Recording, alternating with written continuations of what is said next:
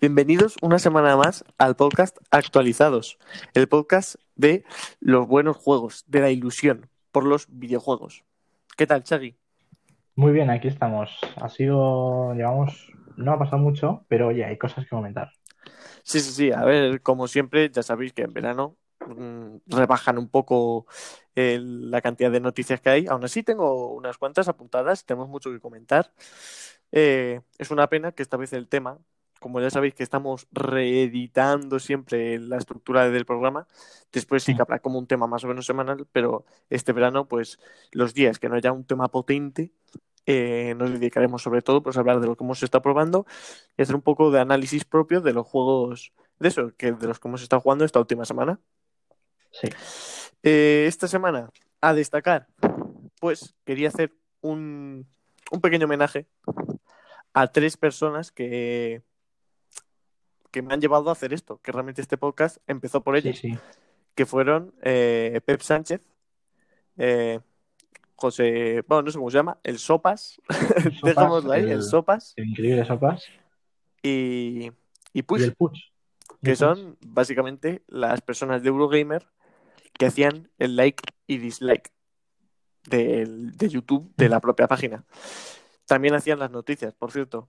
Eh, pues la verdad, creo que lo dijeron en el último programa, fue este domingo, y ya lo dijeron que se iban a salir, no iban a acabar en, vamos, no iban a terminar de su carrera en este mundillo, pero que sí que en Eurogamer eh, no iban a hacer nada más, a veces se pasarían para hacer alguna colaboración o algo, pero que no iban a hacer nada más, que se comunicarían lo que estarían haciendo. Y a mí me gustaría, pues, darles el platino a los tres sí, del like dislike, el platino, por porque básicamente empecé con todo esto del periodismo de videojuegos gracias a ellos, viendo el like y dislike. Luego ya me metí un poco más en el mundo de Eurogamer. Y luego ya fue toda una explosión y ahora sigo todas las páginas y estoy entrado de todo.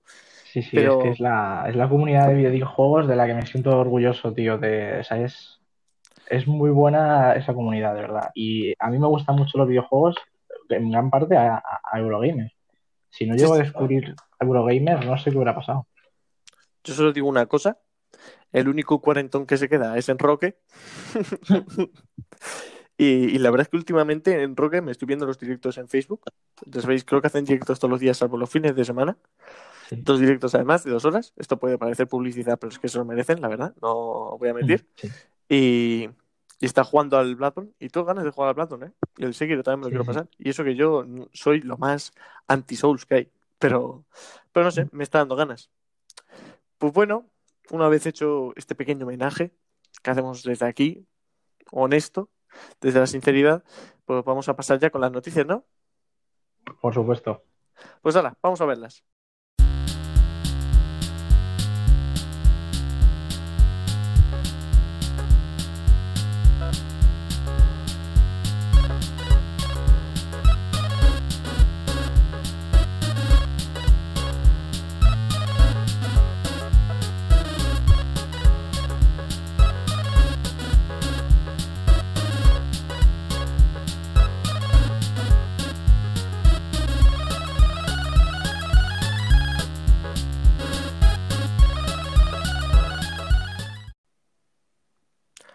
Y esta semana las principales noticias son eh, los juegos que llegan al PS Now y al Game Pass.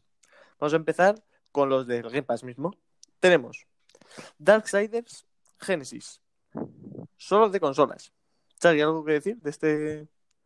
este Bueno, me sonaba el nombre, o sea, se, se conozco la, la, la saga y lo- el nombre, pero nunca lo he visto. O sea, si veo, podría probarlo perfectamente, pero no me llama la atención.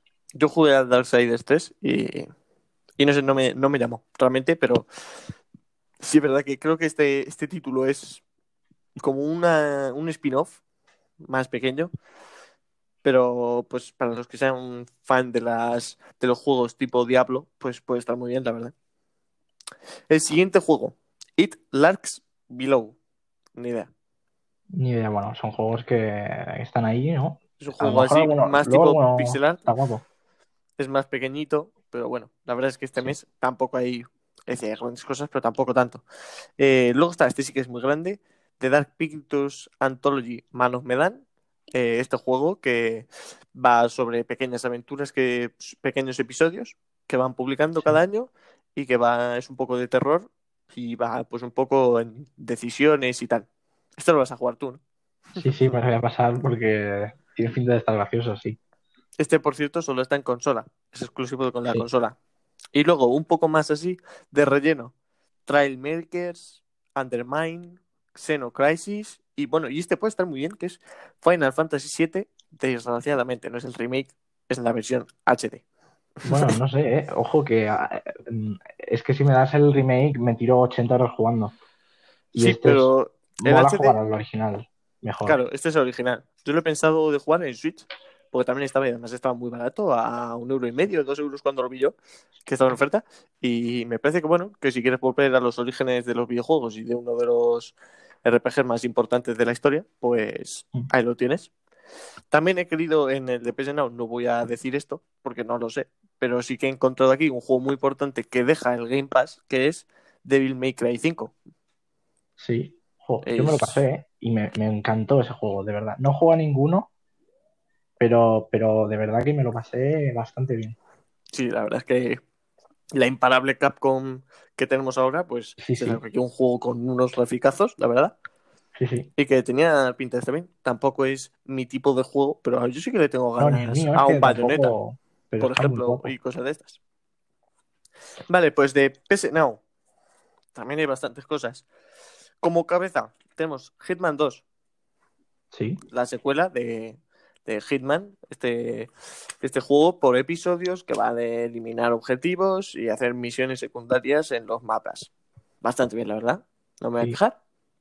Y luego Gridfall, un JRPG. De este tampoco sé nada. Se me ve que es grande, nombre, se ve bonito. Seguramente lo pruebe, la semana que viene diga algo de él, pero bien, no sé nada. Luego está Dead Cells. Este sí que es famoso. Este lo tengo yo en la Switch. Yo no lo tengo en la Switch. Me lo iba a comprar igual, pero no, pero no. Y sí, lo quiero probar porque se ve muy bien. Es un pixel muy bonito además. Y, es uno de los mejores scrolls lateral que han salido últimamente. Sí, sí. Luego ya con este sí que se me ha ido la olla. Yo he dicho, es que esto es GOTI. No sé cómo no le dieron a GOTI, que es Power Rangers Battle for the Grid. Hostia, el juego de, de los. Power Rangers. ¿Cómo no ha podido ganar? Un GOTI, Nah, un porque juego de los está Power todo Rangers. Está todo amañado. Está tamaño, pero de una. Luego está The Sinking City, un Sí. Este es de, algo más pequeñito. de Lovecraft, ¿no? Está inspirado en sus obras, ¿no? Creo que sí, creo que sí. Luego está AO Tennis 2, Sí. un juego, pues eso, tenis, un simulador.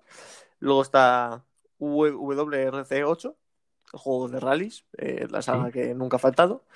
Luego un Warhammer, 40.000 Inquisitor Mártir. Yo es que Warhammer, o sea, hay como tantos juegos, un lore como demasiado loco, que yo no sé ni Hmm. cuál es. Es que no, hay tantas cosas que no, no sé lo que. Yo no el sé. que más he visto es el Vermintide y aún no me he enterado de qué va la cosa.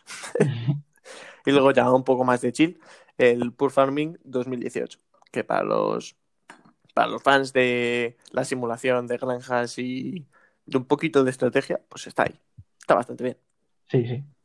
Pues bueno, ahora con noticias así más, más jugositas. Eh, el Spider-Man. Hay que hablar de Spider-Man. Nuestro, nuestro amigo y vecino. Que en el juego de Marvel's Avengers de Square Enix estará exclusivo en solo en Play. Sí, Aquí ha habido mucho revuelo. sí, sí. Ha habido revuelo, sí.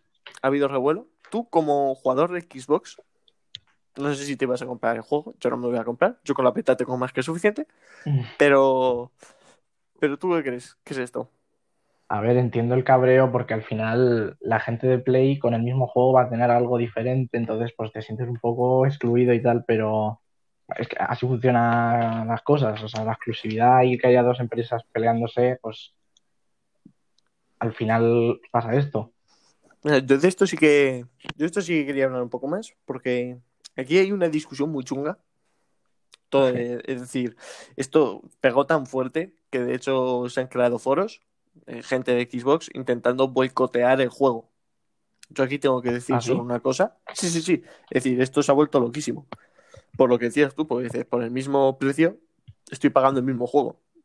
Y, se Claro. van a lle- y ellos se van a llevar Spider-Man y además se van a llevar eh, más skins y más todo. Bueno, aparte más, de o sea que, que- aparte de que Play tiene una beta más larga, ahora diremos las fechas. Pero, pero yo tengo que decir que tampoco es tan importante cuando ellos, el Rise of the Tomb Raider, jugaron primero, Stalker 2 van a jugar primero.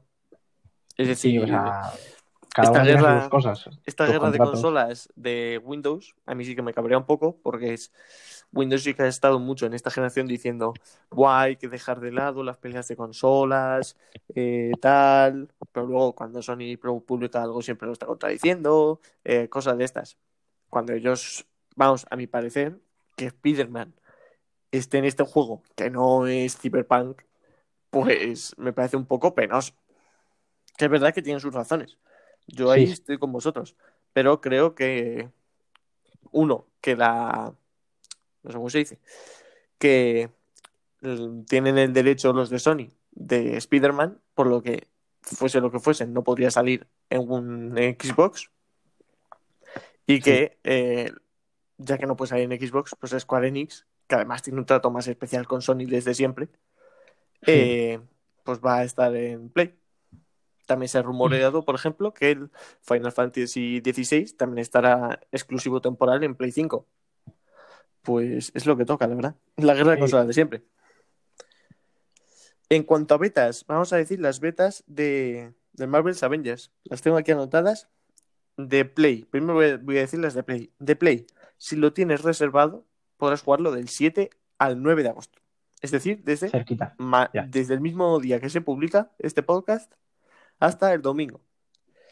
Eh, luego estará abierta del 14 al 16, Mm. Sin reserva ni nada, en- solo en Play. Y Sí. luego del 21 al 23. Mm, vale. Aparte, los de Xbox y los de PC, no os preocupéis, también lo podéis tener. Del 14 al 16 lo tenéis los que la hayáis reservado. Y del 21 al 23 sí que la podéis usar como la- los de PlayStation. Es decir, que de, a ver, ahí, ahí tienen más tiempo los de Play para probarlo, pero Sí. que al final del 21 al 23, creo que es ese fin de semana, lo va a tener todo el mundo, así que tenéis que aprovechar para, Sí, vamos a poder probarlo todo el mundo, así que bien. yo, en verdad, tengo ganas porque han dicho que, que sí, que el juego está mejor. Yo, sobre todo, de lo que tengo ganas es de las raids entre, vamos, con amigos. Yo eso sí que, Claro. yo eso sí que le daría. Luego, esta tarde, vamos, para vosotros, ayer, a las A 10 las de la noche, State of Play. No, es a las 10, es a las 10. ¿eh? A las 10, Xavi, ah, vale, a las 10. Entonces he Xavi, no te, no te columpies. Me he contado mal, he contado mal. Ayer, State of Play, lo comentaremos la semana que viene. Por si no os habéis Sí, bueno, dicen que no va a a haber muchas cosas de Play. Dice que va a ser más orientado a VR y cosas de Play 4, Sí, ¿no? No sé, no sé. Yo, verdad, seguramente lo vea. Así que ya os diremos en el programa que viene, pues si se ha anunciado algo, os vais a enterar. Luego, Grounded. Eh, un juego, está en su beta abierta ahora, en Game Pass. Es, Sí. Ha sido un éxito. Un millón de jugadores en 48 horas. Sí, sí, me alegro mucho, la verdad, porque ha salido No, bien. Ya nos no contarás esperaba. luego. Pero de cómo va. Pero, pero sí que, joder, un millón de jugadores en 48 horas es bastante tocho. Hmm. Luego, Hyperscape. Para todo el mundo, para todas las plataformas, estará disponible el 11 de agosto. Este Ya que probar. sabéis. Claro, si os interesa el, este Battle Royale de Ubisoft, el 11 de agosto lo podréis descargar. Luego, seguimos con ventas. Detroit Become Human ha conseguido ya más de 5 millones de copias vendidas.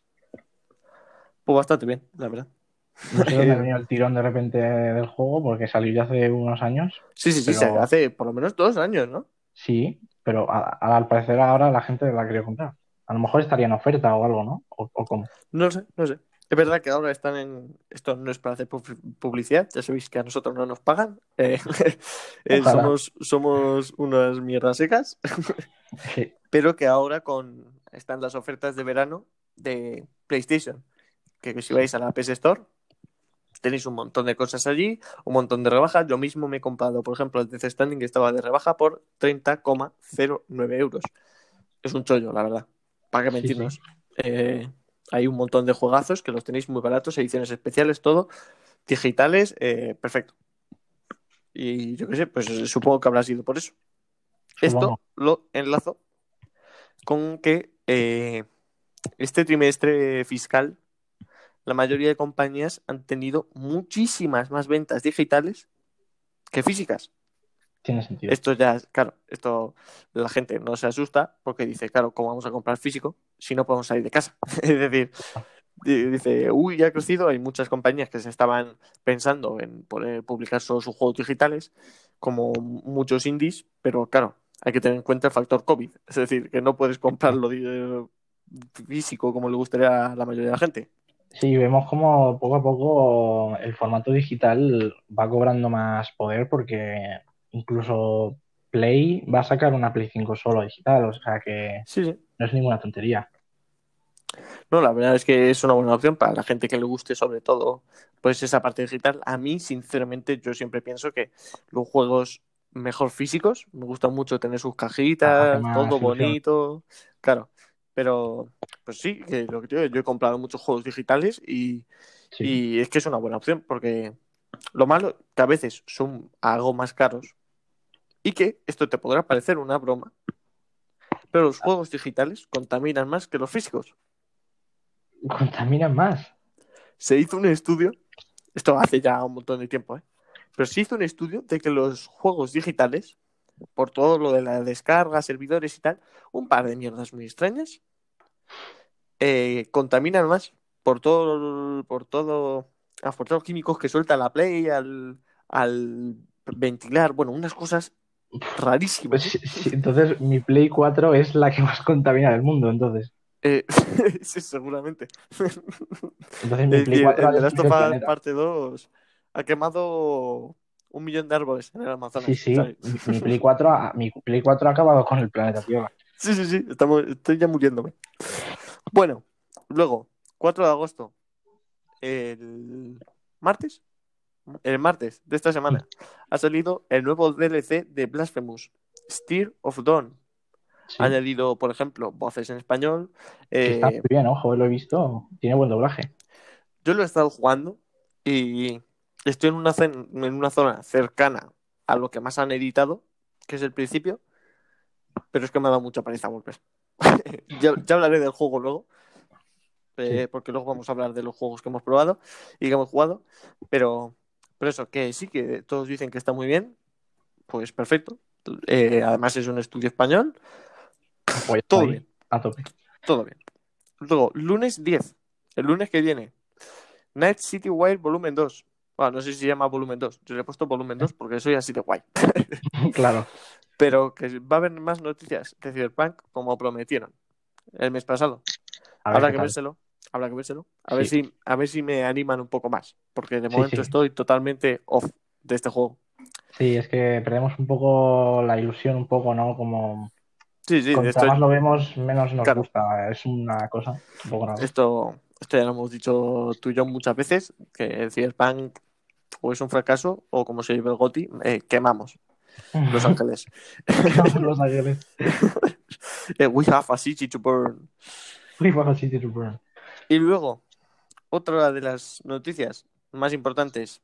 Hace poco, se, no sé qué día exactamente, se publicó un mini documental, un mini vídeo de PlayStation diciendo qué sería compatible con qué. Y lo más importante, la noticia que destacamos es que el DualShock actual no va a ser compatible con Play 5. Solo en algunos juegos, creo. O sea, un poco raro. Solo en los juegos que hayan salido en Play 4. Claro. Es decir, todos los juegos que salgan en Play 5, no. No, el, el mando de la Play 4 ya está, a retirar, básicamente. Bueno, Si ¿tú no qué había opinas de roto ya 80 veces con el FIFA, pues Claro, da igual. ¿tú qué opinas de esto? Eh, bueno, tiene sentido, aunque todo el mundo, oye, apetece tener un mando más, ¿no? Pero no sé. Supongo Ah. que si tú tienes el mando de Play 4 y juegas un juego de Play 5, obviamente no puedes porque los juegos de la Play 5 tendrán sus movidas de la vibración áptica esta nueva y tal. Entonces no podrías usarlo con el mando antiguo. Entonces lo entiendo. Había mucha gente que pensaba que, como siempre, hay gente que todo lo cambia, eh, que pensaba que, claro, que esto era, pues, otra, otra excusa más de Sony para sacarte el dinero. Y que cuando te vayas a comprar otro mando, pues que te lo traigas para casa. Eh, pero yo creo que es que si lo hacen así, realmente, yo creo que es porque las desarrolladoras le van a sacar provecho de verdad. Es decir, ten en cuenta que los primeros juegos que hemos visto, que vimos en la, conferen- en la primera conferencia de Play 5, eh, eran casi todos exclusivos de Sony. Mm. Es decir, que pues si en el primer año salen tres de esos, estoy seguro de que los estudios internos de Sony van a utilizarlo de una forma u otra. Esto Sí, se ve que los third parties nunca han hecho mucho caso a esto, por ejemplo, en la pantalla táctil que hay ahora en el mando o cosas de esas, pero, Claro. pero hay los juegos que son propios, sí, por ejemplo, vemos en el Until Dawn, eh, cuando no tenías que mover el mando y tal. Hay Claro. muchas cosas de esas que sí que se utilizan y que seguramente sea más potente, aparte de todas las mejoras que tiene y que a mí me parece que va a ser mucho más cómodo, por lo que hay una razón más por la que comprarlo. Claro, si te compras una Play 5 hay que ir a por el mando nuevo, no vas a jugar. Claro, aparte, aparte de que te viene con un mando nuevo, ya de por sí, Sí, que si queréis otro, pues habrá que estirar un poco más el monedero. sí, ¿Qué se le va a hacer, la verdad? Ahí no, no podemos hacer nada. claro.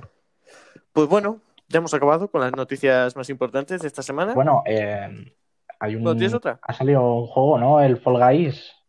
Yo creo que se Bueno, podría sí, considerar Pero es que un- Fall Guys lo he estado probando yo. Y Bueno, entonces, pero hay que hablar quería- que, que Bueno, realmente sí, que ha es el juego de moda un éxito. casi. Ahora mismo es el juego de moda. Sí, sí, sí. Ha Tú sido te vas a Twitch y todo el mundo juega el Fall Guys. Es un juego muy entretenido. ¿eh? Es decir, yo lo veía con que me ojos de me voy a tío, aburrir, no me voy a aburrir, pero luego, uff. Sí, me da la Eh, impresión de que en un mes o así se va a acabar eso. Sí, a ver, es como todo. Decían que iban a meter nuevo contenido y tal. Es que, es que es que voy a un hablar después de esto, pero Solo por el hecho de el sistema que tiene, al final te acabarás cansando. Mm. Pero bueno, ojo, Sí. puede estar bien. no todo es bueno, no todo es bueno. Pues nada, entonces hemos terminado con las noticias, ahora sí. Y vamos a pasar ahora a hablar sobre lo que hemos estado probando y el reportaje de esta semana. Así que vamos al vamos al meollo.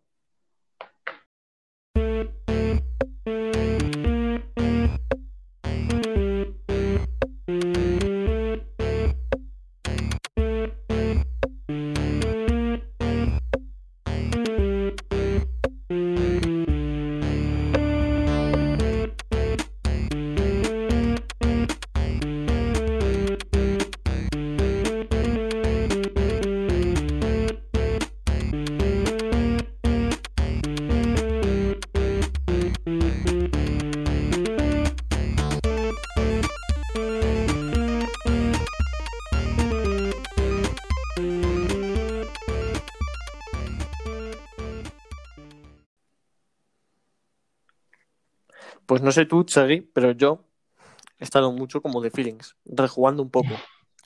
¿Qué han puesto en el PS, en el PS Plus?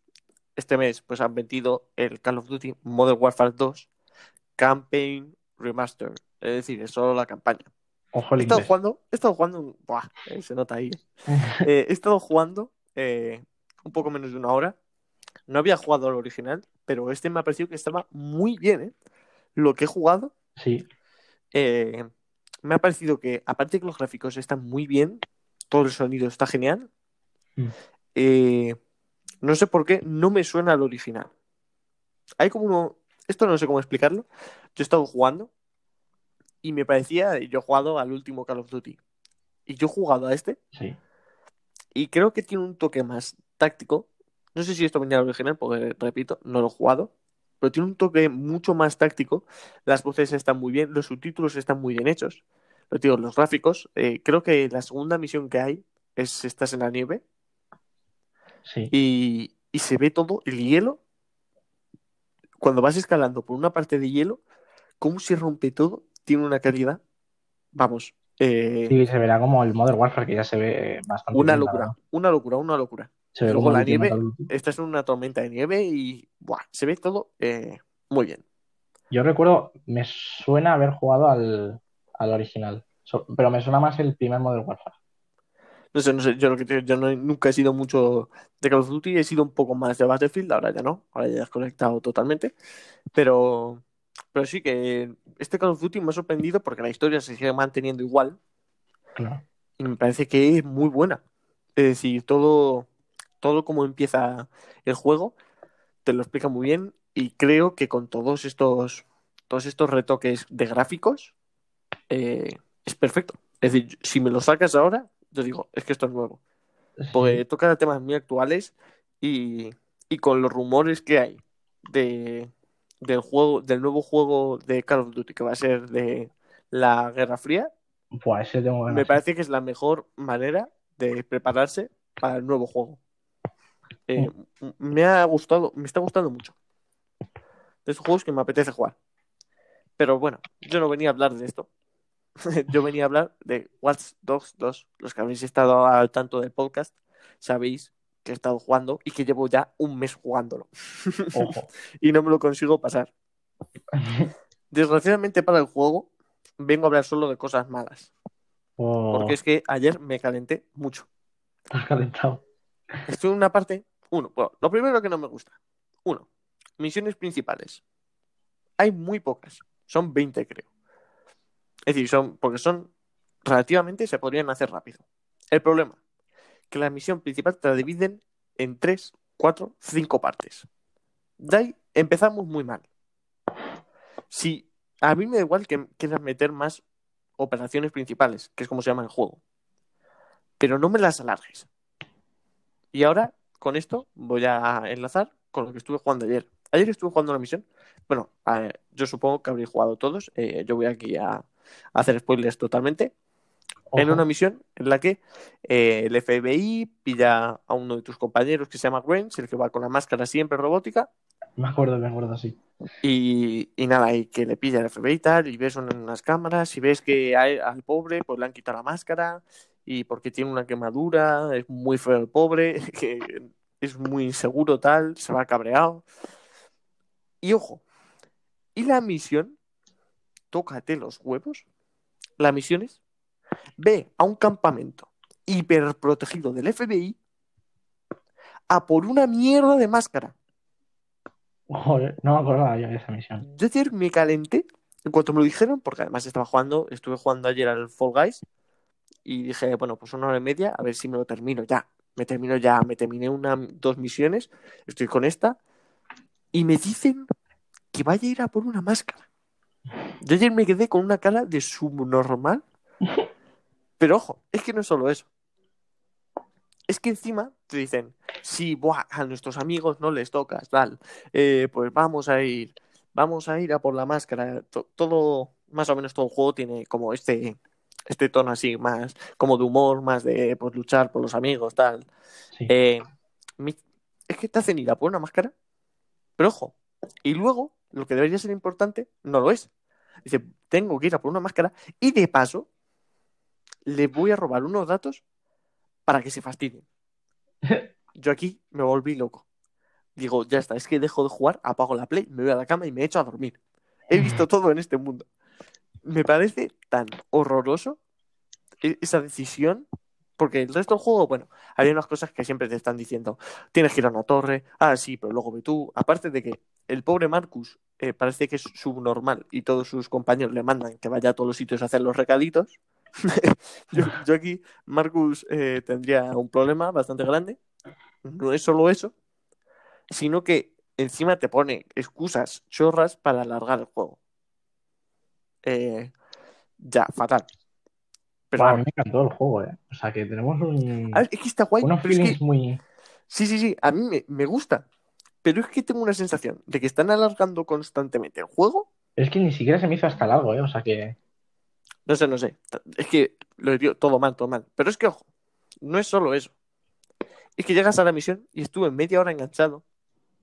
Porque bueno, te veían de todos lados y en cuanto te pillan, estás muerto porque hay dos gordos eh, hiper- con una armadura que flipas, que ya le puedes dar 7000 balas que no mueren. Y ellos te dan a la primera. Bueno, pues necesitas para la misión hacer una misión secundaria. Esto descubrí luego, porque en todo el recinto hay alarmas de láser, ¿no? Sí. Las cámaras son bastante fáciles de como de que no te vean, pero luego hay como que rodea todo y dentro también en las puertas hay láseres que eh, llaman a la alarma eh, si lo pasas. Porque claro, en el juego no te puedes agachar del todo, no te puedes tumbar en el suelo. Sí. Vale, pues claro, si no puedo desactivar los láseres, no puedo, no puedo seguir la misión, porque es imposible. No puedes entrar por ningún sitio. Vale, y pensé yo, joder, vale, pues voy a subirme la habilidad para, eh, para desactivar los láseres. Vale, muy bien, hasta ahí yo todo bien. Voy al móvil, investigación, ta, ta, ta, sí, para mejorar. Bueno, para mejorarla, tienes que hacerte una secundaria. Una secundaria no, es meterte en un campamento enemigo, coger un maletín, que dime tú, ¿para qué te sirve un maletín? Es decir, yo aquí ya estaba flipando, estaba muy cabreado. Eh, Sigo muy cabreado. Te hacen ir a por un maletín, a tomar por saco.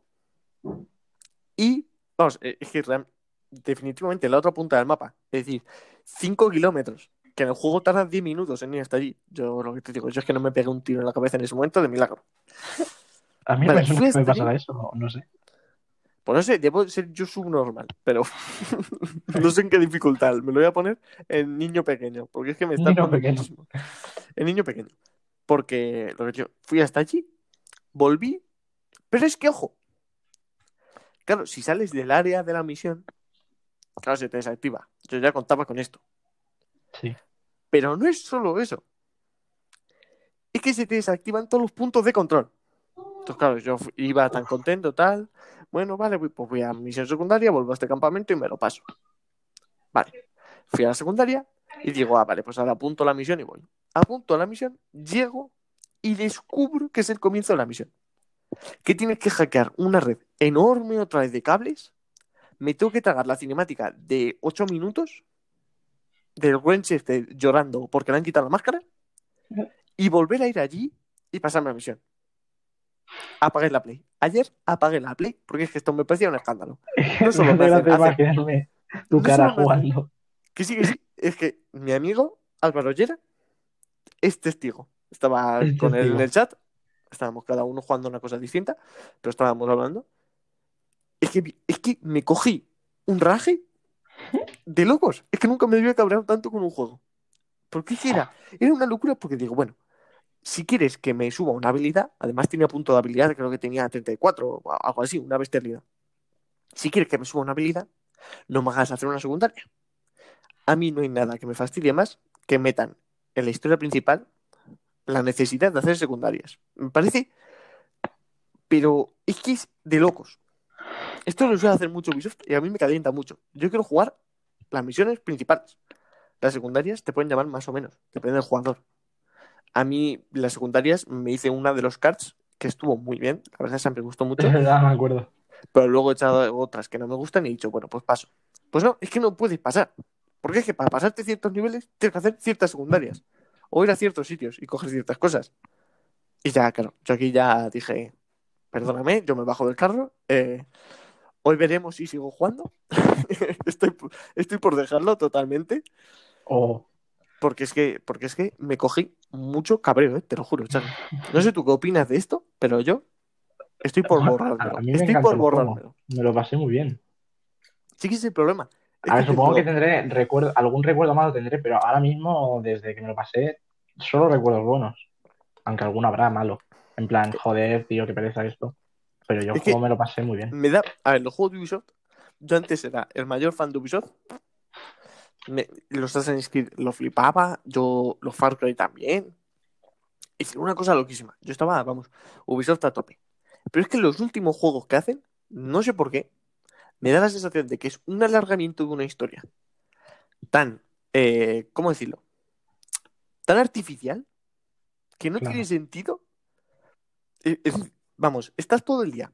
Es que con lo de la máscara, es que me ha dejado muy tocado lo de la máscara. ¿eh? Sí, se te ha dejado tocadísimo, ¿eh? Con lo de la máscara. mierda. Me estás diciendo que en una misión anterior, en un día, has arreglado un coche. El supercoche, además, que habla, tiene inteligencia propia. eh, es la leche ese coche, tiene luces, eh, es una mujer, eh, vacila a los policías como quiere, eh, se recorre toda una ciudad y luego explota. Bueno, una cosa loquísima. Y me estás diciendo que no te puedes hacer otra máscara. A la Betty. Tú me quedas así, a la Betty. Es que apagué la Play. Es que en cuanto vi que tenía que volver a hacer toda la misión, lleva a cabrear y dije, no, no quiero. No quiero.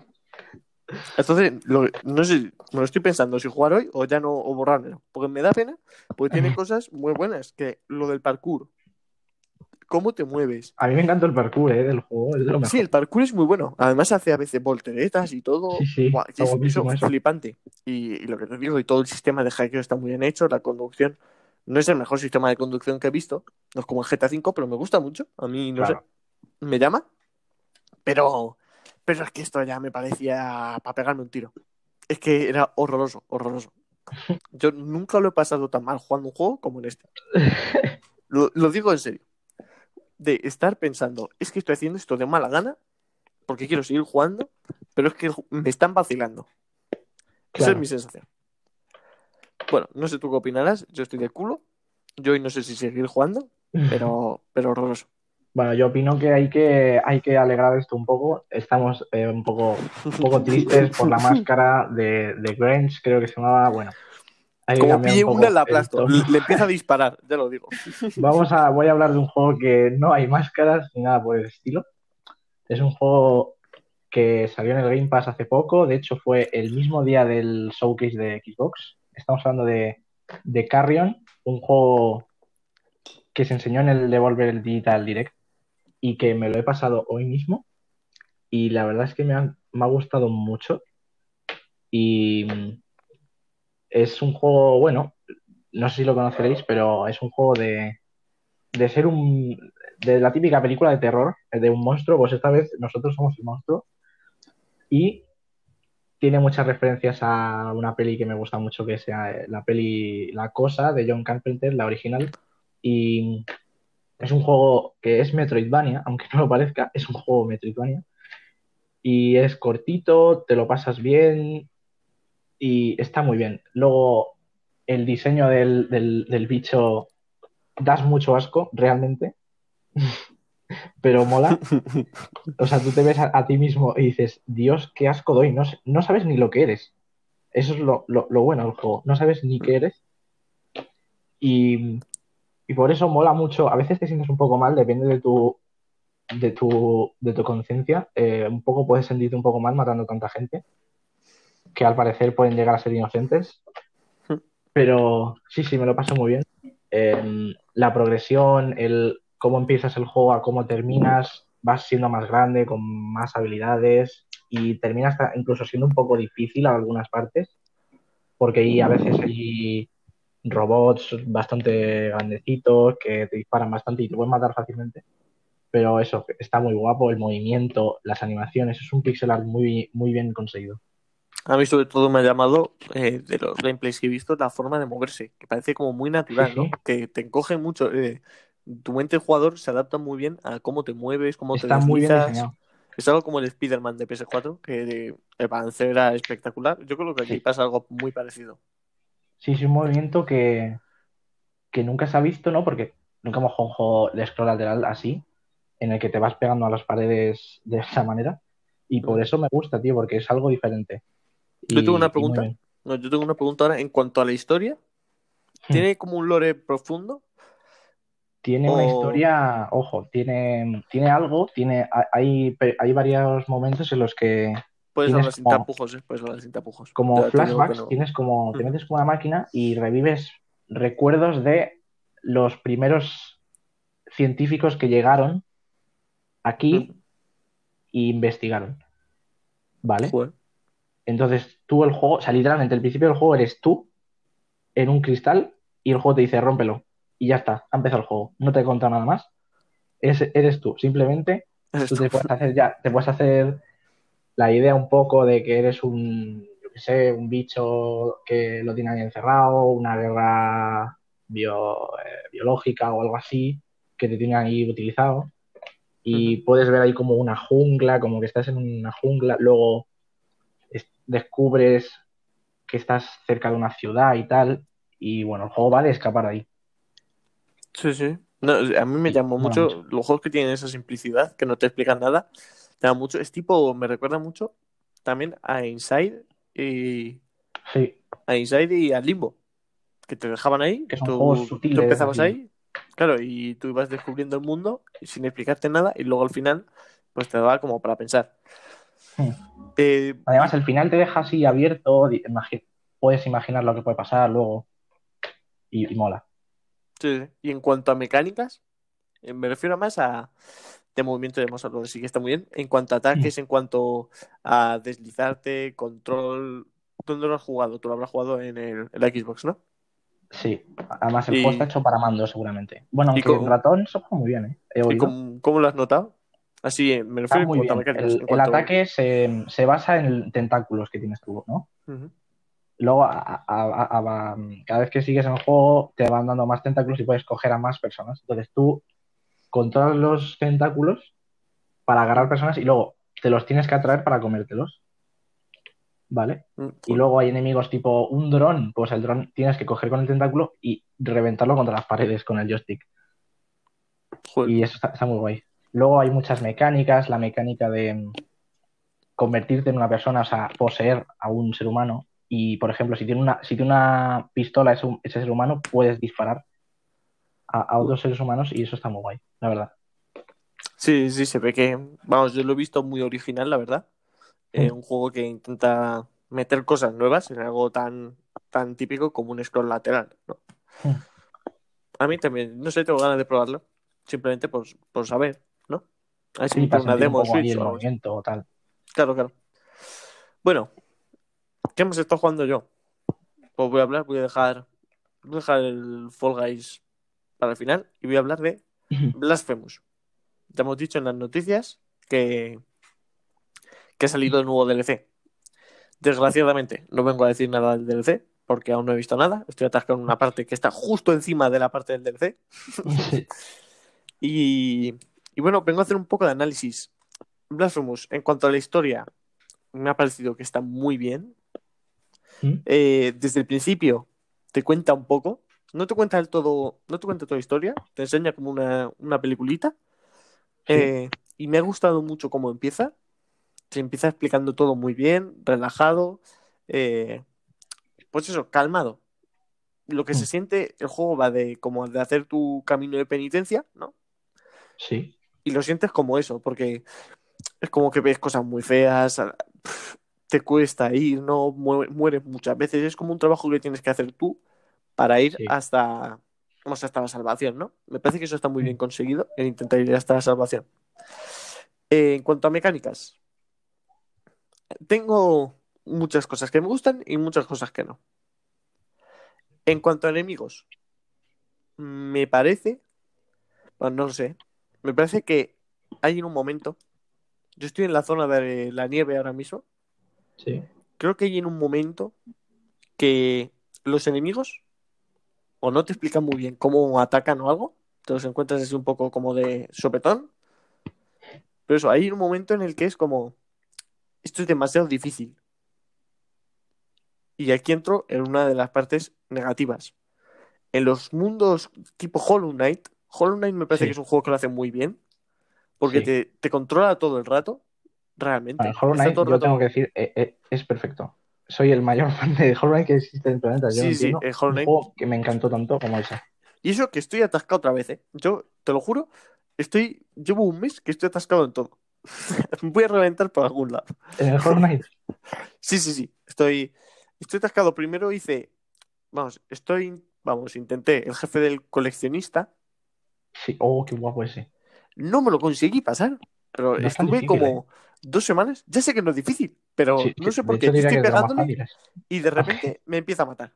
Hay un momento en el que mi cerebro hace, estoy cansado y empieza a fallar todo, eh, horroroso. Muy mal, muy mal. Pero, eh, entonces dije, bueno, pues voy a ir a otro. voy a seguir explorando el mapa. Que parece que no, el mapa es una de las grandes sorpresas que me llevo. Lo siento porque nos estamos yendo del Blasphemous a Hollow Knight, luego sigo con el Blasphemous. Pero del Hollow Knight, una de las cosas que me sorprende es que yo al principio vi el mapa y dije, bueno, pues más o menos me hice la idea de cómo va a ser. Pero es que vas descubriendo zonas Es que el mapa es es una locura. Es gigante el mapa. Es- me atrevería a decir que es el mejor mapa de un Metroidvania. Es enorme. Visto. Está todo tan bien conectado. Sí, sí, Eh, sí. Las zonas tienen tanto carisma, cada una tiene su característica personal visual y tal. Y los Eh, enemigos también son distintos, es decir, Sí, sí. perfecto. El mapa, en cuanto a ambientación, Whole Knight, eh, se lleva puntuación más alta. Es que le metí 40 horas que ni siquiera hay que meterlas para pasarte el juego. O sea que Yo no sé cuántas horas llevaré, porque con los, Es que para me los dice jefes me he pasado dos horas con cada uno. 111% me dice, creo, y todavía hay más por ciento. O sea que No, no, es una locura. Y lo que te digo, yo voy a, a que eh, cuando. Vamos, el juego se ve muy bien, decirte por dónde puedes ir y por dónde no. Por ejemplo, en el juego vas descubriendo habilidades. sí. Por ejemplo, hay una que es como. Eh, claro, claro, es como deslizarte rápido. Y sin esa habilidad hay muchos sitios a los que no puedes ir. Mm. Entonces, claro, ahí ya te surge un dilema. Dices, vale, por aquí no puedo ir. Y vas avanzando por otras partes. Y el juego lo hace también que sin darte cuenta, tú, yendo a tu bola, descubres la habilidad que te deja pasar por ese lado. Claro. Y a lo mejor en ese lado luego descubres toda una zona nueva y sigues recorriendo el mapa y descubres otra zona que, que no puedes ir. Y tu cerebro ya dice, vale, voy a seguir jugando porque sé que en algún momento me van a dejar la opción de ir. Y bueno, y así llevo que me he recorrido todo el mapa y no he matado a ningún boss. Básicamente porque soy malísimo. Ahora estoy atascado con una araña. Tú yo no sé si te acuerdas. Con una araña que es. Pero una araña que además es que esto es bastante sencillo. Que es una araña con las patas muy largas. Que sus ataques son lanzarte bolas naranjas tóxicas. Pero es un boss. Es que es no tiene nombre. enemigo. No tiene, no tiene nombre de boss. Es que yo, hay un boss que sí que es una araña que tiene nombre. Sí, sí, sí. No, no, no. Yo esta no tiene nombre. Esta Pero- no. Esta es- suelta cosas naranjas. eh, en Sí, sí. Ah, y se no sube por.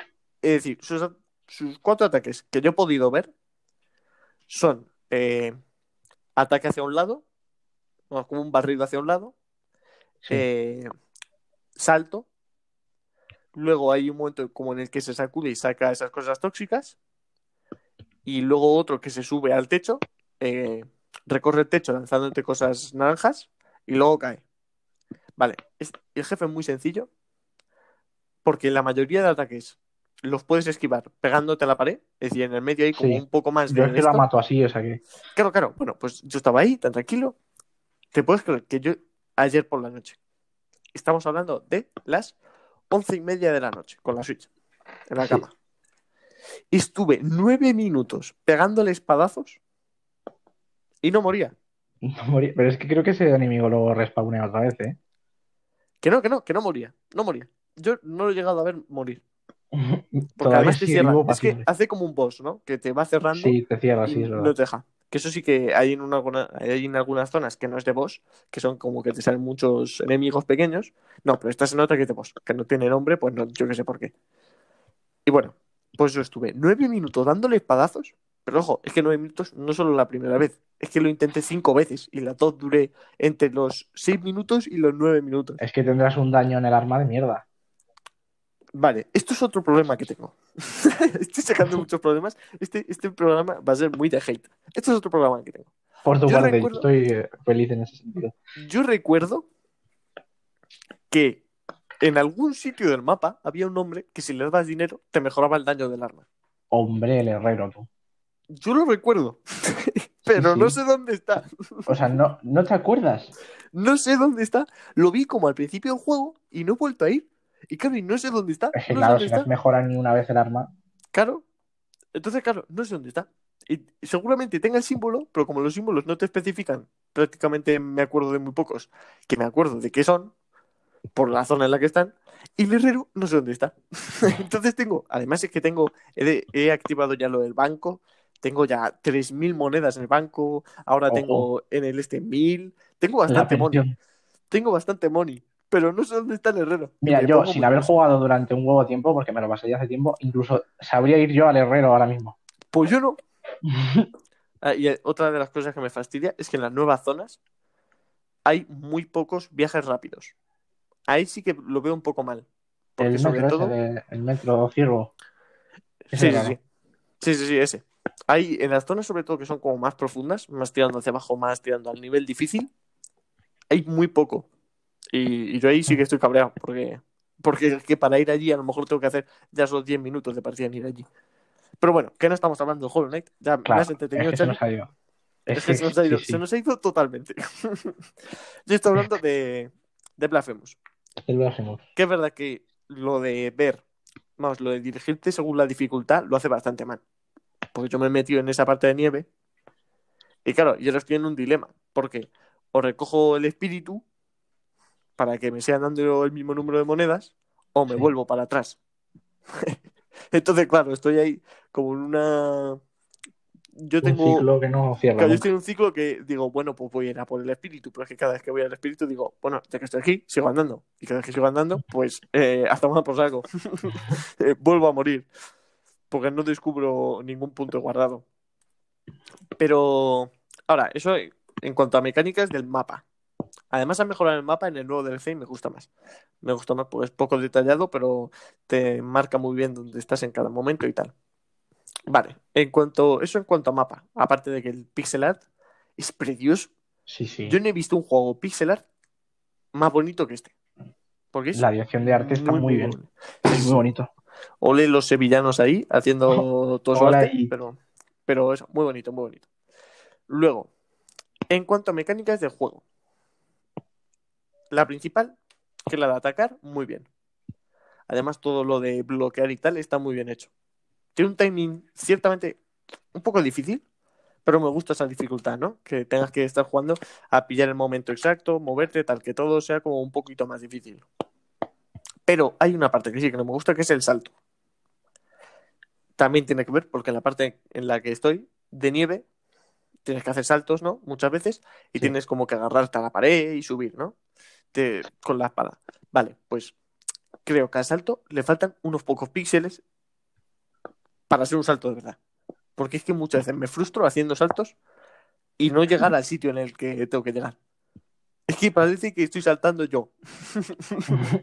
es bastante, es bastante frustrante el salto. Luego, otra queja que tengo. Eh, en cuanto a los. mm, Vamos, sobre todo en cuanto al menú de cosas que te puedes activar. Explico.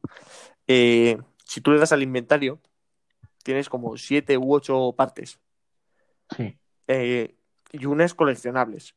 Unas coleccionables y las otras son cosas que puedes modificar, como el rosario, cuentas del rosario, cosas para la espada, tal. Mm. A lo mejor soy yo que soy subnormal, lo puedo admitir, Es Puede decir, ser. no sé si- pero hay muchísimas cosas. Yo no me he enterado para qué sirve cada una. Tengo cuentas del rosario, que tengo dos, las tengo las dos equipadas porque no sé qué me mejoran. Tengo la mejora de la espada, que tampoco sé qué leche se está haciendo. Tengo, luego hay otra cosa también loquísima que la tengo activada, pero que tampoco sé para qué sirve. Al final, que estoy cabreado porque tengo, solo tengo dos pócimas de curación y eso es una mierda. y a la mínima que me dan dos golpazos ya tengo que estar curándome. Así que esa parte sí que la mejoraría un poco, pero la vida me parece que hay un, que es muy, vamos, tiene muy poca vida. Por lo menos en la parte Sí. que estoy yo. Creo que, digo, que puede ser que yo me haya va- a- adelantado y claro, y está aquí haciendo el parguela de una forma impresionante. Esto yo no lo niego. Pero, pues eso, que en general la historia y todo me está gustando bastante, quitando el- la parte de que yo soy un manco. eh, me parece un muy buen juego. Además, creo, no sé, esto no sé si al final lo harán o no. En la Gamescom de este año harán un juego, vamos, harán como en Eurovisión de juegos. Y creo que Blasphemous es el juego que presenta España. Y, Ojo. y, y es que a mí me parece un juego flipante. Sí. Yo, es que quiero ver lo que hay del nuevo DLC y quiero ver todo porque sí, me, me está gustando mucho. Bueno, Chucky, ¿qué más has jugado tú? Que yo ya me he Pues- calentado aquí mucho. He jugado el, el Grounded, que está en el Game Pass, la, el preview del juego, la beta se podría decir. No está el juego entero, además está en inglés todo y me he entrado más bien poco. Pero no iba con muchas expectativas porque no sabía que me iba a encontrar. Pero sinceramente me ha encantado. Me ha flipado. Lo primero que tengo que decir es que me encanta el tamaño de las cosas. Me, me flipa el mundo. Andar por el mundo es bastante divertido realmente. Mirar plan para el cielo y ver que para allí, tiene- por ejemplo, el juego no te, no te marca las cosas. Algunas veces sí, pero dice, ve al árbol, ve al árbol. Y solo hay un árbol y tú lo miras para allá y un árbol ahí enorme Claro. que es un árbol normal realmente, y, y tú vas para allá y, y eso que mola mucho, eh, el- los árboles del Minecraft, pues aquí no son árboles, aquí son el césped. Cada, cada, cada cacho de césped es un árbol diferente que tienes que talar. O sea, imagínate lo pequeño que eres. Y, y eso, me ha encantado el... Visualmente tiene su cosa, tiene un carisma y un algo característico que le hace especial. Sí, tiene algo, una estética más cartoon. Sí, sí. Y tengo que contar una cosa que, me, que nunca se me va a olvidar de este juego. Esto ya me lo llevo ya para mi tumba. Esto es mío, esto ha pasado. Y que el juego nada más empezar te pone advertencia para los aracnofóbicos. Hmm. El caso es que el juego tiene una opción de desactivar aracnofobia. Tú puedes coger accesibilidad y puedes, hay una opción de eso. Esto ya lo sabía yo. Sí. Y yo dije, venga, hombre, yo tengo mucho miedo a todo lo que vienen siendo los insectos, como base, prácticamente como todo el mundo, ¿no? Pero dije, yo le doy a tope, me da igual. Bueno, el caso es que el juego te dice, eres el tamaño de una hormiga. Y al principio el juego mola mucho porque tú te encuentras hormigas que son buena gente y te acercas ahí y, y mola mucho verlas ahí a- cerca, tío, la- las hormigas. Las Pero- hormigas son la segunda humanidad. Sí, sí, son todo buena gente. Y, y luego llegas a. El juego, tú tienes, llegas como una máquina rara con láseres, ¿no? Sí, sí. Y eh, que supongo que será la máquina donde te has hecho pequeño o algo así. Y tú la tienes que arreglar, la de repente explota algo y se va todo a un árbol. Y dice, ve al árbol grande, que es lo que te he dicho antes. Claro. Vas para el árbol y ves de lejos una araña, que es una tarántula, que el tamaño de una hormiga es muy, muy grande. Vale, de lejos ya se me pusieron los pelos de punta, ya solo viendo la de lejos. Y dije, bueno, me acerco, estoy, eh, al parecer, la explosión fue al lado de un laboratorio tamaño pequeño, o sea, el caso es que hay un laboratorio de tu tamaño y me voy a meter, de repente me giro y aparece la araña que ocupa toda la pantalla y me salió, me ha salido un grito de dentro del corazón. De verdad, tenías que haberlo visto, ¿eh? Pocas veces, o sea, creo que es el único grito que he dado en un juego de verdad eh, eh, sin querer. Porque no he jugado muchos juegos, el Outlast duré muy poco. eh, la primera vez que me perseguía alguien lo quité porque la música, entre un tío que me persigue, yo lo desinstalé, dije, yo esto no puedo. Pero de verdad, Sí, este juego que no es de miedo, de repente me giro, aparece la araña, no veas el puto grito que he metido. O sea, ha sido increíble. Y me Sí, ha matado. sí. Yo, yo sí que lo he visto que, el- vamos, el modo puedes ir quitando partes. Básicamente, va- además va por secciones, está muy bien porque hay una sección que le, la hace un poco más pequeña, luego hay otro que le quita las patas, luego otra que le quita luego unos ojos, creo, luego pierde el color y se vuelve blanco y al final acaba siendo como una bolita pequeña blanca. No sé. Yo la verdad, yo, las, yo creo que soy la persona con más aracnofobia, es decir, yo, a ver, principalmente es ver un bicho y que ya me dé asco, pero es ver una araña, meterme en la cama, taparme como cuando hacíamos de pequeños para que no nos pille y rezar toda la noche porque no se meta. es decir, Sí. pero a lo mejor puede estar en el baño, que puede, está en la otra punta de la casa y yo estoy ahí en mi cama encerrado porque me dan muchísimo miedo. Pero yo creo que es un juego que es cartoon, es verdad que da mucho Sí. miedo, pero eh, sí que creo que puede ayudar. Es, es como, Sí, a mí el juego que me sale, creo que se llamaba Raft, que es como que tienes un tiburón, ¿no? sí, Tienes es un tiburón tienes que una por ahí balsa, nadando. ¿no? Y, Claro, y que por tú ahí tienes que ir tienes haciendo una balsa y tienes un tiburón. Me parece que es igual, porque cuando tú lo ves desde la balsa dices, menos mierda, te puedo pinchar. Luego te caes al agua y lo ves Pero cuando estás en el agua y lo tienes detrás tuya y lo ves, te pegas Te un susto. ¿no? Porque es miedo. Pero me parece que es parte del juego, ¿no? Que si lo Sí, quitas, sí. yo creo que pierde. Por mucho que tengas. A ver, hay gente que tiene verdaderos problemas con esto, porque Claro. sí que es verdad que tiene traumas y tal. No digo que no, pero yo creo que para jugar bien el juego hay que hacer eso. Es igual Eso- que quitarle a zombie todo y que sea un monigote. De estos de pruebas de accidentes y tal. Pues me parecería un poco. No un poco, un poco mal. Pero eso, no sé. Este sí que lo tenía ganas de probar porque nunca he jugado un juego de este tipo. Sí, un juego de supervivencia tipo, es tipo Minecraft, luego te, te tienes que hacer Claro. tu casa y Por tal. eso, por eso. Es que me, me parece que es que, que está muy bien y que y que está Obsidian tocada ahora por decirlo, eh, Sí, sí. puede, puede seguir mejorando este juego y que creo que va a ser un éxito. Ya hemos Yo dicho antes, son el- jugadores en 48 horas. Es decir, La sensación de ver algo así, o sea, literalmente de repente girarte y ver esa araña te hace gritar. Esa, esa sensación no la consigue cualquier juego y está muy guapa. yo luego también hablaré de un juego de miedo en el reportaje. Eh, es verdad que yo nun- nunca he sido de juegos de miedo, porque yo soy un cagao, básicamente. Yo tampoco, vamos. pero Tampoco miedo este juego, es que simplemente. sí, claro, pero, pero que te da sustitos. Da los mínimos sustitos. yo Y no soy el único, ¿eh? He visto muchos vídeos en internet ya de varias personas que se han girado, aparece la araña y te, y, y te cagas vivo. O sea, uno de Willy Rex, por ejemplo, vi que se que literalmente da un grito increíble. Pues ha sido parecido al mío. Fíjate, yo, hablando de Hollow Knight, ya Hollow Knight eh, lo hemos apadrinado en este programa. Sí, sí, es que cuando de. Hollow Knight no paro. No, no, no. Eh, en la parte que llegas a la araña esta, tienes que ir Sí. como por túneles. Sí, Y en esos túneles, claro, puedes ver el túnel que hay abajo, más o menos. Hmm. Y te aparece como un pequeño tú, mirándote a ti, Oh, que además se gira, qué mirándote a ti. esa parte. Bueno, pues yo estaba cagadísimo. y hice el Hollow Knight, sí. ¿sabes? Que el Hollow Knight, yo que sé, da un poco de miedo, pero, pero que realmente es, es bastante, bastante como cookie y todo. Claro, yo estaba Sí. yendo y digo, es que me estoy cagando.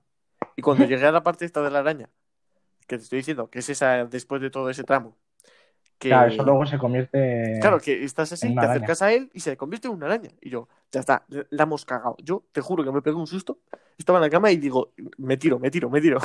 Es que encima Me acuerdo de lo Me que te da ese boss y todo.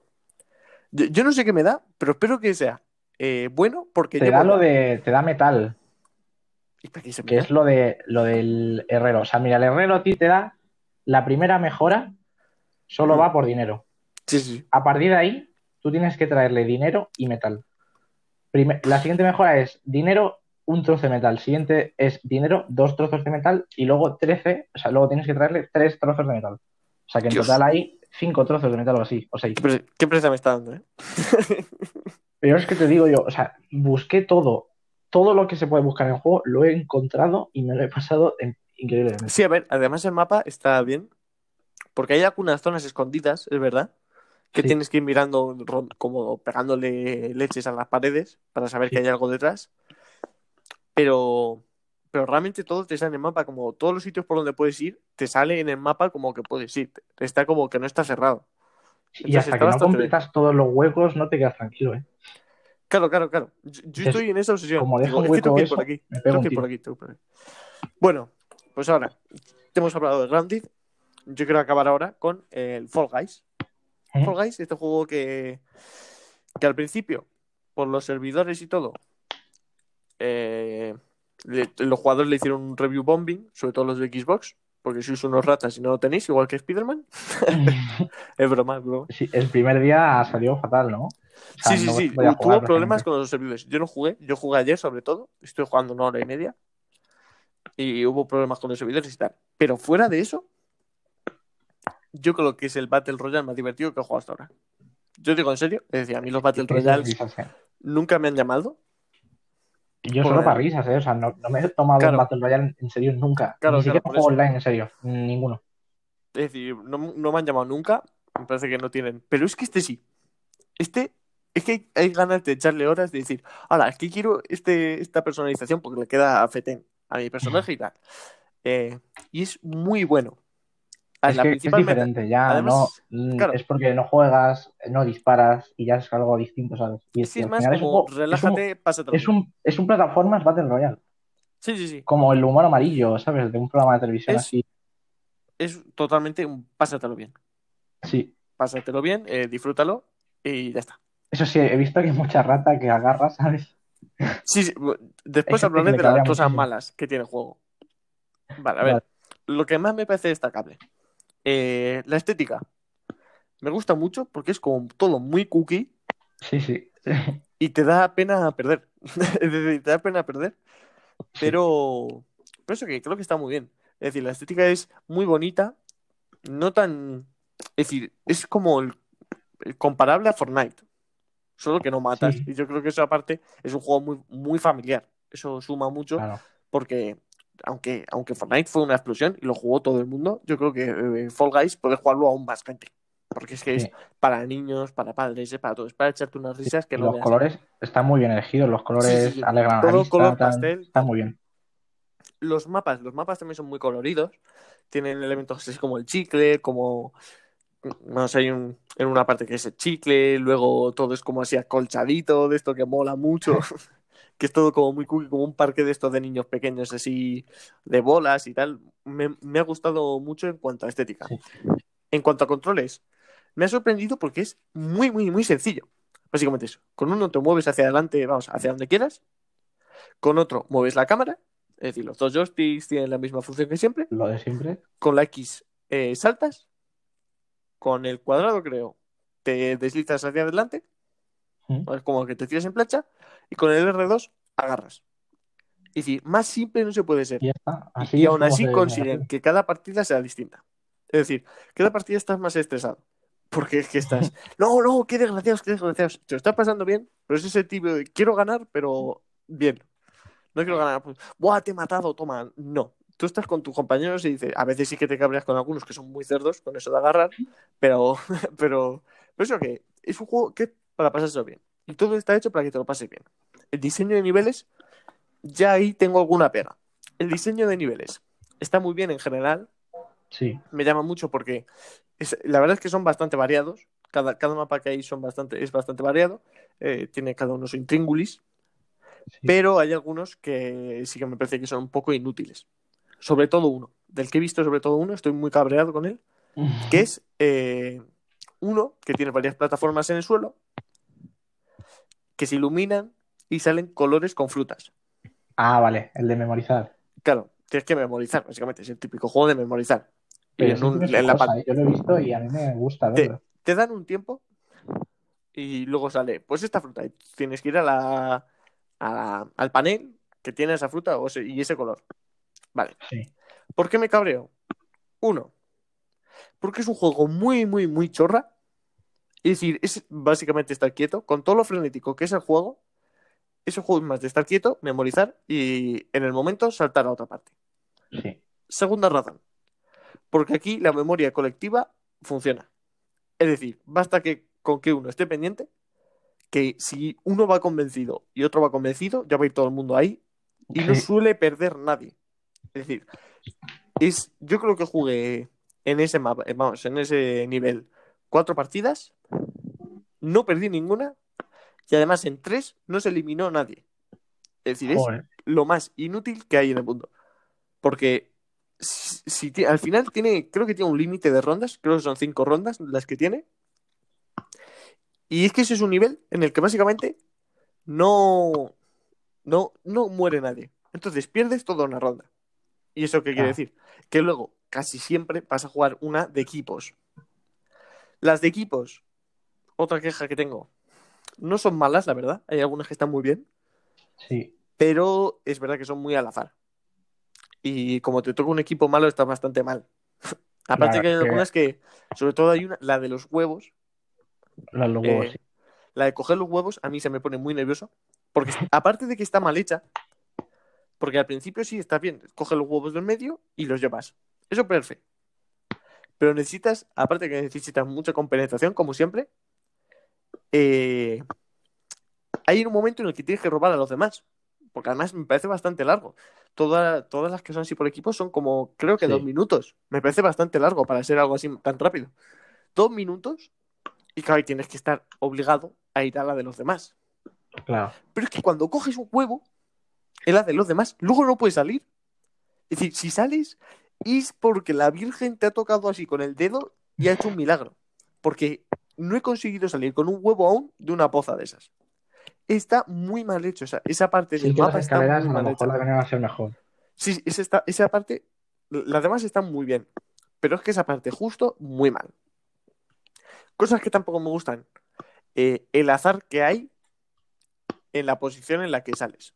La mayoría de Sí. niveles son, pues tú tienes que correr recto, ¿no? Eh, pasas unas pruebas y tienes la meta. El problema, que hay muchas que son totalmente al azar y claro, y apareces el último de todos. Apareces Claro. el último de 60. Es decir, que, que a la que vayas, a que pases el primer nivel se le han pasado por lo menos 30 o 40 personas. Porque claro, todos van a la misma velocidad. Entonces eso me parece que está muy mal porque ya es una forma de empezar con mucha desventaja. Es verdad Claro. que al final estás jugando y la- vamos, si tienes suerte, yo creo que porque la gente eh, ayer, la mayoría no habían jugado, eran como nosotros, que era la primera vez que jugábamos y estamos cogiendo un poco el tranquillo. Pero en cuanto esto pase en dos semanas, el último ya está, eh, se sale de la partida y ha muerto. Queda eliminado porque es, eh, es muy injusto, la verdad, esa parte. Y creo que ya está, la verdad. El resto del me ha parecido muy bien. Es verdad que hay algunas pruebas que salen mucho y otras muy poco. Por ejemplo, yo ayer estuve una hora y media y no me salió la de fútbol. Creo que era la que más ganas le tenía y no, no me salió. Se repite mucho la de las puertas. Creo que es la que más hicimos. Pero eso que está muy bien. Me parece todo. Además, los sonidos que hacen los muñecos son muy, son muy cookies. Te ganas de abrazarlos. Eh, los menús son muy simples. La tienda es muy simple. Está todo hecho para que juegues y te lo pases bien. Sin preocupaciones. eh, de salir cuando quieras de la partida y volverte a meter en otra sin tener que terminarla. Bastante bien. La verdad. Sí. Y me parece un muy buen Battle Royale que reinventa el término, reinventa ese mundo, diciendo que no, no hace falta matar para poder hacerlo. Y y eso, y que en general, pues muy buena nota que se puede llevar y que está siendo un fenómeno porque es que se lo merece, la verdad. Sí. Muy buen juego. Bueno, creo que lo que hace falta a ese juego es que le metan caña y Claro, que hay que meter mucho contenido. Que le metan más niveles porque si no es verdad que Claro, es difícil que la gente se un, mantenga. estar un mes entero jugando al de las puertas, pues yo creo que algún día te, canta- te, te Sí, cansarás. pero de ayer, aún así, estuvimos jugando una hora y media. Y yo, pues porque estaba obligado a, a jugar a Watch Dogs 2, no, no quiero volver a mencionarlo. Esta es la última vez que lo menciono. La máscara. Porque El primer meme es del podcast es la máscara ya. la máscara, la máscara. Es que si no voy a acabar muy mal, muy mal. Eh, pero eso que me pareció interesante y, y que después de jugar tengo ganas de seguir jugando. Es decir, y eso que, que jugué a la mayoría y no es algo que digas, "Puf, es que ya me da pereza jugar ciertos niveles. No, no, no, yo sigo teniendo ganas de jugar además todos los niveles, eh, de seguir jugando, de subir en el pase este porque te dan pues un traje de una paloma. eh, no es el del unicornio, no sé si te lo tienes que comprar o tal, pero le tengo muchísimas ganas porque es que la verdad las skins están súper bien hechas. La de furro esta que te dan es preciosa. Furro, momento. Y eso, y, la- y eso, y me parece muy buen juego. Espero que dure mucho. Creo que es el típico juego que tienes que tener siempre a mano, ¿no? Para echarte, para echarte unas partidas cuando estés más aburrido, Sí. porque te va, te va a divertir seguro. Pues nada, acabamos con los juegos que hemos estado jugando esta semana y vamos a empezar con el reportaje que esta vez está de mi mano. Sí. Y diréis, ¿de qué voy a hablar hoy, Alberto? Y ya lo he mencionado bastantes veces, porque hemos hablado de Until Dawn, he dicho que después hablaría un poco de él, también del Man of Medan, Sí. que también es un juego muy parecido a este tipo. Vamos, yo creo que es de este tipo directamente. Sí, sí, es el, es el mismo género. Claro, es el mismo género. Y diréis, ¿de qué vas a hablar? Ya déjate de chorradas. Vengo a hablar de las aventuras interactivas. ¿Qué es eso? Os lo voy a explicar porque yo tampoco había escuchado este término en mi vida. Juegos en los que la principal dinámica es elegir el destino del juego. ¿Mm? Se llaman aventuras interactivas porque realmente eh, es muy cinematográfico Sí, la mayoría de estos juegos eh, son muy de que hay poca habilidad realmente y que lo único de videojuego es moverte por el mapa o pasarte algunos mini puzzles o algunos, Quick o algunos Events quick también. events, efectivamente. Algunos quick events para pasar la historia. Es un género muy raro. La verdad, mm, no sé, a ver, no sabría decir de qué, de qué género salen más juegos o no. Pero de este género salen muy pocos juegos realmente que, Sí. que sean así buenos y que, y que suenen. Aún así, tienen, tienen mucho potencial. Es decir, es, es como elegir tu historia, ¿no? Mm. Está muy ligado al cine y creo que eso, lo bueno de estos juegos es que tiene mucho potencial en cuanto a historias. Claro. En cuanto a que tú tienes en tu mano eh, el poder de decidir qué historia quieres jugar. Comienzos. Yo diría. Vamos, yo diría no. Es que este juego, este tipo de juegos, eh, están basados sobre todo en un tipo de libros que se llaman los libros de Elige tu aventura. Sí. Esos es son verdad. míticos, yo tengo uno de Indiana Jones mismo. Eh, pues son libros eso que básicamente tú vas leyendo y te dan unas opciones y tú eliges. Si vas a, si quieres hacer esto, vas a la página tal. Si quieres hacer esto, pasa a esta página. Son libros que es verdad que son un poco mierdas, ¿no? Pero sí que sirven un poco pues para divertirte, pues para tener algo nuevo, ¿no? Para sentirte tú más dentro de la historia. Eh, pues este género me parece que ha dado muchas ideas, ¿no? Sí. Yo creo que estos juegos mismos, eh, por ejemplo, han dado, han dado la idea de películas que sí que son interactivas, como la de Black Mirror de Netflix, Sí. Que era como interactiva. Estos juegos como han dado paso a eso, ¿no? Porque se ha visto O que Erika, ¿no? opciones, Que salió, creo, en PlayStation, Claro. un juego que se llama Erika. efectivamente, una peli. efectivamente. Es decir, todo o no, no sé cómo se llama esto. eh, creo que es Her Story, su historia, pero de chica, que es de una mujer que está todo como grabado en un sitio de policía, que estás, que estás como en un interrogatorio y que, y que según la opción que elijas, pues es todo grabado, básicamente. Sí. Pero eso, que muy bien, la verdad. Y este género, lo que he dicho, tiene mucho potencial. ¿Cuándo comienza? Este género comenzó en 1983. Ni más ni menos, es decir, que este, este género es muy antiguo. Pero muy, muy, muy antiguo. Y empezó con Dragon's Lair. Un juego que ahora casi nadie conoce, Sí, a pesar de que sí que en esa época tenía mucho renombre, eh, que además estaba animado por un dibujador, un ex dibujador de Disney, que tenía, tiene unas animaciones, yo las he visto, y muy bonitas, la verdad, muy Disney, muy típico, muy tipo Mickey o princesa Disney en los años 90, que está, la verdad es que este juego es un plataformero que, que está bastante bien, la verdad, y que eso, que ya ponía la opción de eh, ir a un sitio o a otro, hacer una cosa u otra. Bastante básico. Sí. Donde realmente explota esto es en los 90. En los 92 está Night Trap. Y, y diréis, ¿por qué quiero señalar este juego? Pues este juego realmente es una mierda de juego que va de una fiesta de adolescentes en una casa que está sin padres y que le va pasando una serie de cosas. Era bastante, pues eso, bastante sexual, con, con, con insultos, tal. eh, era bastante, fue bastante sonado porque en Estados Unidos, con este juego, empezó el código ESRB, lo que aquí en Europa se llama PEGI. Es bastante Ojo. curioso que en un juego de esto tan raro se pusiera, se pusiera este código como de edades. En el 93 salió Los Justicieros, un videojuego español Ojo. de los, de los pocos que hay de este, de este género. Que además era muy, eh, muy cómico, muy humorístico y que se basaba en el oeste. Había actores famosos que hacían toda la película. Pues eso, mm, bastante bien, eh, de lo poco que se ha hecho en España y además en los 93 era raro ver algo español. Luego, para terminar así en los 90, en el 94, Tex Murphy Under a Killing Moon. Es decir, esta era una saga de 1989, pero que explotó sobre todo con esta entrega, que era muy cómica, estaba basado en un futuro postapocalíptico, eh, con una primera persona y tenías un mundo 3D totalmente, ¿cómo decir? totalmente explorable. Podías pasar a cualquier sitio. Sí. Eh, pues fue todo un avance, la verdad, esto en este tipo de juegos.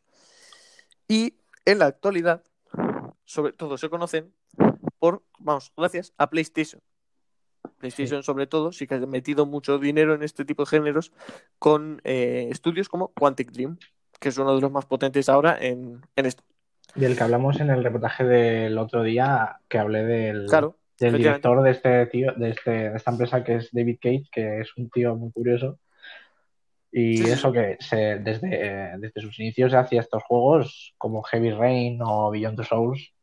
Claro, claro, pero no adelantes cosas, no adelantes cosas.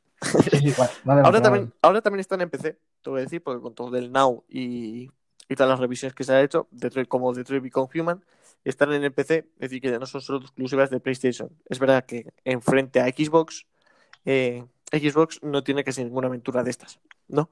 Es Sí. bastante como una señal de identidad de lo que hace Sony. Eh, tenemos juegos como Heavy Rain, muy buen Sí. juego, la verdad. Eh, muy interesante. eh, daba a conocer sobre todo los límites de, de la persona humana, de qué harías si un familiar tuyo está en peligro, o el papel al revés. ¿Qué harías si conoces a la persona de la que su familiar está en peligro y eres tú la que la has puesto en peligro, ¿no? Con todo lo del detective que había este falso y todo. Sí. Eh, luego, Beyond Two Souls. Este no lo he jugado. Quería Esto te puedo decir no que, ojo, eh, yo, hombre, antes no tenía ni idea, pero lo ves ahora y es una historia un poco regulera. ¿Es regulera? O sea, es Yo no lo muy sé, rara, es muy rara. Es como que tiene un espíritu, una niña dentro o algo así. O sea, no sé, como que tienes un hermano espiritual o algo así, no sé. Vale, entonces este, hacemos un paréntesis. El Beyond Two Souls un juego de 2013-2014 que estaba fue publicado en PlayStation 3 y luego en PlayStation 4 y Detroit Become Human que le ponía mucha más profundidad. Estos juegos tenían mucha más profundidad que los primeros que se hicieron de esta temática. Ya hemos visto Claro. antes que uno era de Disney, otro era cómico aquí de España, es decir, que era un poco bastante bastante normal. Sin embargo, este sí que sí que pues ponía como eh, ¿cómo decirlo? Que le daba como más profundidad, más temas filosóficos, más Claro. parecido al cine. Más cinematográfico. Claro, efectivamente. Y luego también quería resaltar, que por eso he dicho de juegos de miedo, Until Dawn. Creo que es el juego de miedo que, que he jugado completamente hasta ahora. Creo que es el único que hay. Ojo. Porque mí me pareció un juegazo, ¿eh? Porque además metía que mecánicas muy buenas como eso de que podías ver el futuro, depende de las elecciones que, eh, que hicieras y que te señalaba cuando cambiabas el futuro y tal. Es- Until Dawn me pareció un juegazo, ¿eh? Es verdad que lo ves ahora y tiene unos gráficos bastante pochos. Es decir, a ver, está muy bien, pero en los pelos eh, se nota bastante. Pero eso que es un muy buen juego que todavía se puede jugar y que, mm, vamos, no está al nivel de Detroit Become Human, porque es que lo puso por todo lo alto, Quantum Dream, pero que al nivel de Heavy Rain incluso más sí, está rozándolo. Está muy marcado por el cine, te lo dicho, eh, Sí. solo que pues tiene mecánicas de videojuego. Es eh, básicamente una película en la que tú puedes controlar un poco a los personajes y que puedes ir decidiendo su futuro eh, y lo que van a hacer. Ahora, eh, ahora sí, entras tú, Chagui, porque Ojo. la discusión de esto, eh, de lo que iba a decir, sobre todo viniendo del The Last of Us parte 2, que sé que se ha hablado mucho de esto, es ¿qué es mejor? ¿Elegir una aventura propia o eh, vivir la aventura que los guionistas quieren, quieren que vivas? ¿Tú qué piensas que es mejor? Vale. Eh, por ejemplo, creo que depende, ¿no? En, en un juego como The Last of Us, parte 2, siempre he jugado todos los podcasts hablando de, este juego porque es que de verdad que no- es que Hollow Knight y The Last of Us parte 2 son apadrinados míos, ya lo he dicho. todos nuestros, es que son nuestros estos juegos. Somos muy fans. Bueno, el fan. caso.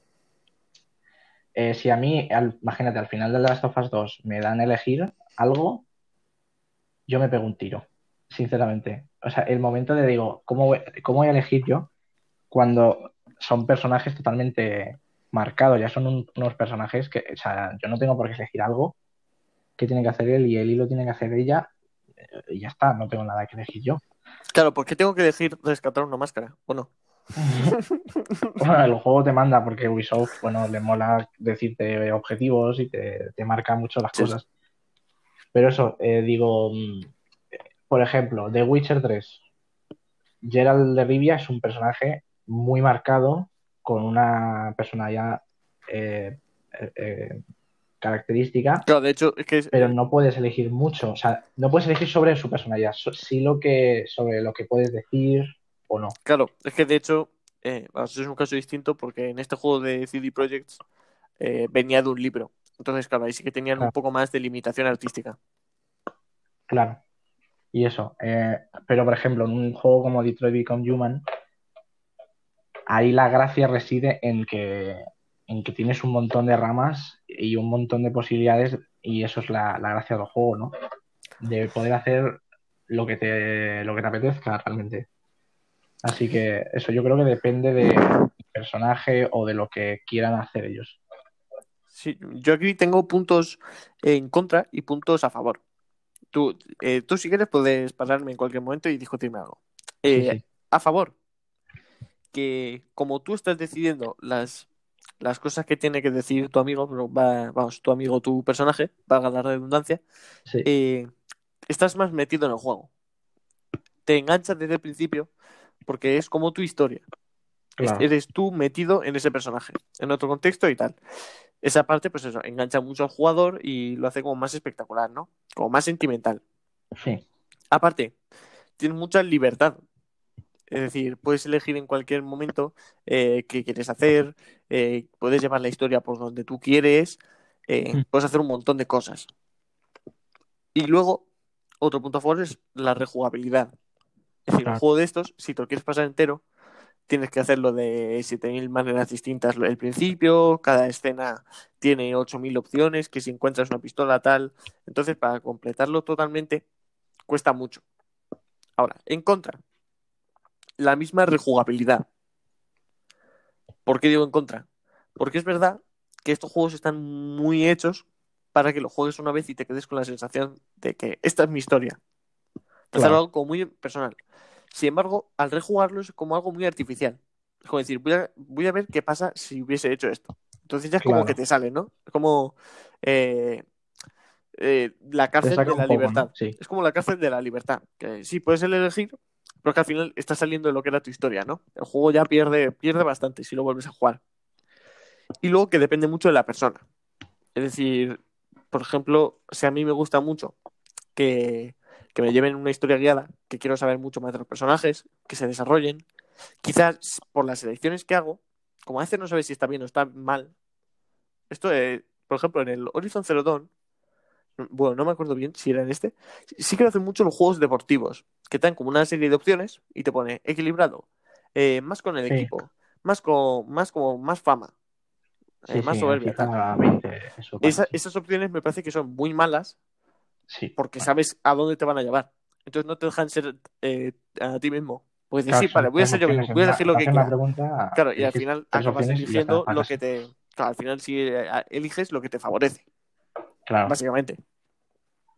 Pero eh, es verdad que si es una persona que sí que le gusta descubrir, que le gusta mucho, pues eso, hacer su historia, tal, eh, le puede gustar mucho este, como este género. Y luego, me parece, ya mirando la parte de la producción del juego, que es mucho más difícil escribir un juego así claro. que escribir un juego lineal. A ver, son diferentes. No es que sean... Es más difícil, básicamente, porque tienes que escribir más historias. Y me Claro, parece que esta parte es como antes, que te puede llevar mucho a lo artificial. De que al final, Mm. si tienes que escribir cuatro ramas, a lo mejor las tres primeras ramas, pues te salen genial. Es decir, ¡buah, qué historia más interesante estoy contando! Pero a lo mejor la cuarta es una chorrada de. Y Sí, aparece un robot volador te- y, y te absorbe y te lleva a otro planeta, ¿sabes? O puede Es pasar, que- por ejemplo, que a lo mejor tú tienes el. Imagínate, Quantitin tiene una historia marcada que tiene ya pensada, ¿no? Claro, Pero a una, a- en vez de hacer una historia lineal, él te dice, somos Quantic Dream, vamos a hacer un juego de elecciones, porque es- eso es lo que hacemos.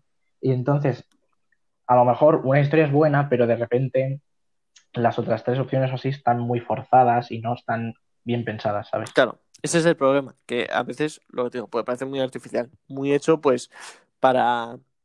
A veces los juegos están muy hechos como para que vayas por un sitio. Yo me acuerdo de Detroit Become Human, si lo juegas sin saber nada, creo que está muy hecho para que elijas una serie de opciones.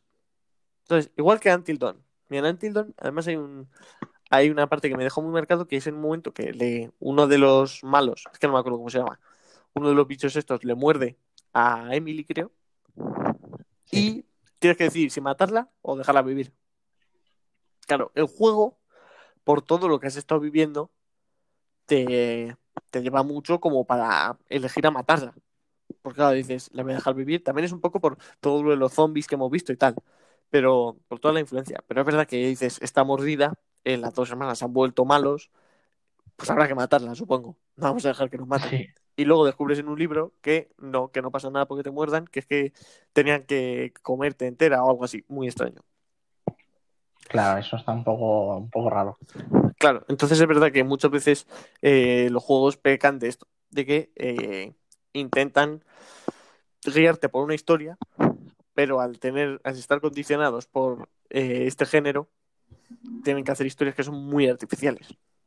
Claro. Pues bueno, yo he terminado. Si quieres añadir algo más, yo hasta aquí me he preparado. yo les diría que si tú tienes una buena historia que contar, cuenta esa historia y no me hagas elegir.